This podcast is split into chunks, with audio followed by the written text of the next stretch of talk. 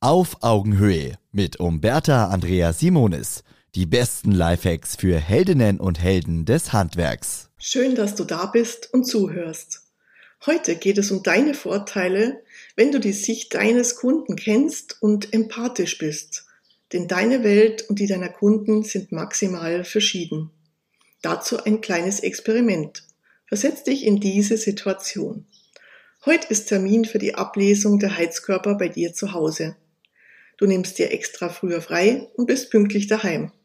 Keiner kommt. Du wirst nervös und rufst bei dem Ableser auf dem Handy an. Keiner geht ran.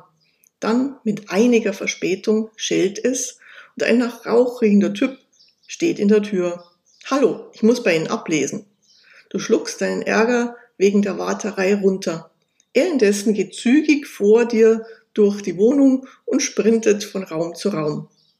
Bei seiner Ablesetour rutscht er geräuschvoll Möbel zur Seite, stellt aber nichts mehr zurück. Die hellen Bartteppiche, auf denen er zum Heizkörper läuft, kannst du gleich in die Wäsche tun, denn seine Schuhe waren nass und schmutzig. Mit einem Also ich bin fertig, bis zum nächsten Mal, ist er dann auch schon weg. Wie geht's dir nach so einem Besuch? Was wären deine Bedürfnisse als Kunde gewesen? Pünktlichkeit, Respekt, Umsicht, Sauberkeit. Wenn Handwerker zum Kunden in dessen Revier, also in seine vier Wände kommen, prallen zwei Welten aufeinander. Für dich als Handwerksprofi ist eine Montage, eine Lieferung, eine Reparatur Alltag. Tausendfach geübt, Routine. Für den Kunden aber ist ein neues Bad eine neue Küche oder die Reparatur der kaputten Heizung eine Ausnahmesituation und nicht selten mit großen Erwartungen, aber auch Befürchtungen und Stress verbunden. Gerade wenn dich dein Kunde noch nicht kennt, beobachtet er dich und dein Verhalten sehr genau. Du wirst regelrecht abgescannt. Ist dein Firmenfahrzeug sauber? Ist deine Kleidung professionell und ordentlich? Welchen ersten Eindruck machst du? Ja, kann er dir vertrauen? Und dabei gilt das Gesetz, wir schließen immer vom Detail aufs Ganze. Seit den Zeiten des Säbelzahntigers sind wir darauf geeicht, Freund und Feind in Bruchteilen von Sekunden zu unterscheiden, schlicht um zu überleben.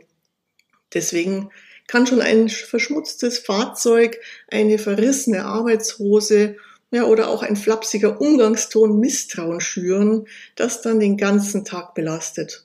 Und zwar egal, wie gut deine handwerkliche Qualität ist.